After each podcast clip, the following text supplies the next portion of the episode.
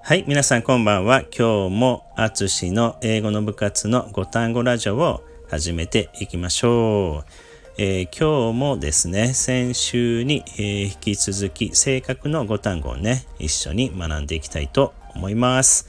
さあ、では一つ目は、えー、busy bee。busy bee。はい、面白いですよね。busy bee。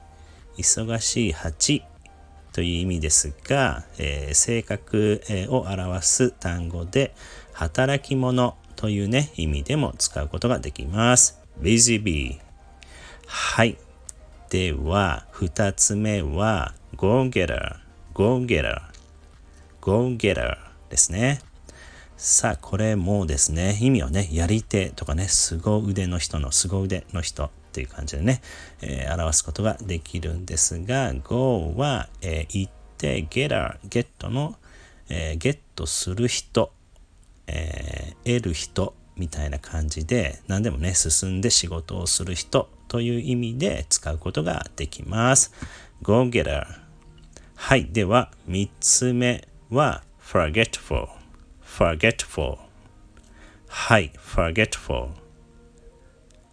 うん。これはね、意味はね、忘れっぽい。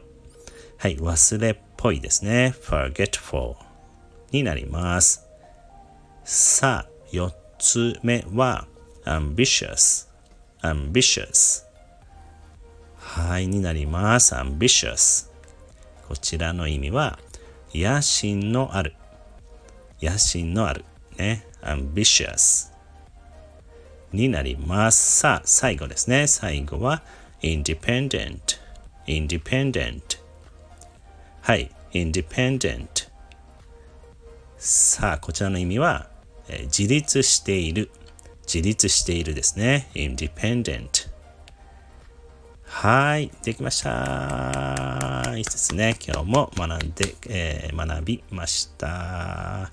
さあ、今日はですね、busy bee, go-getter, forgetful, ambitious, independent の5つ。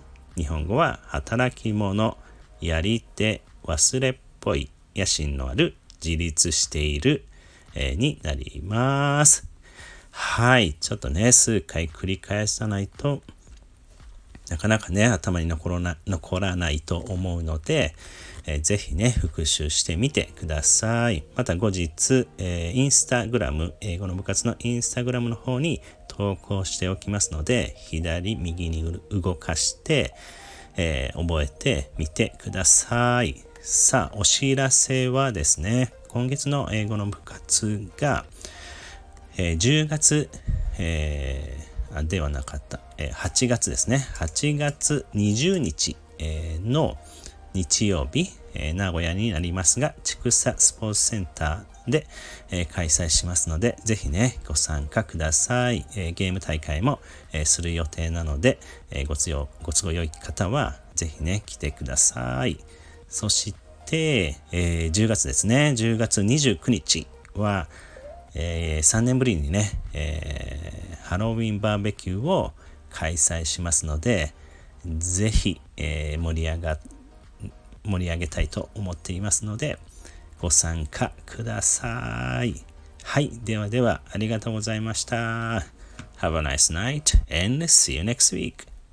じゃあねー。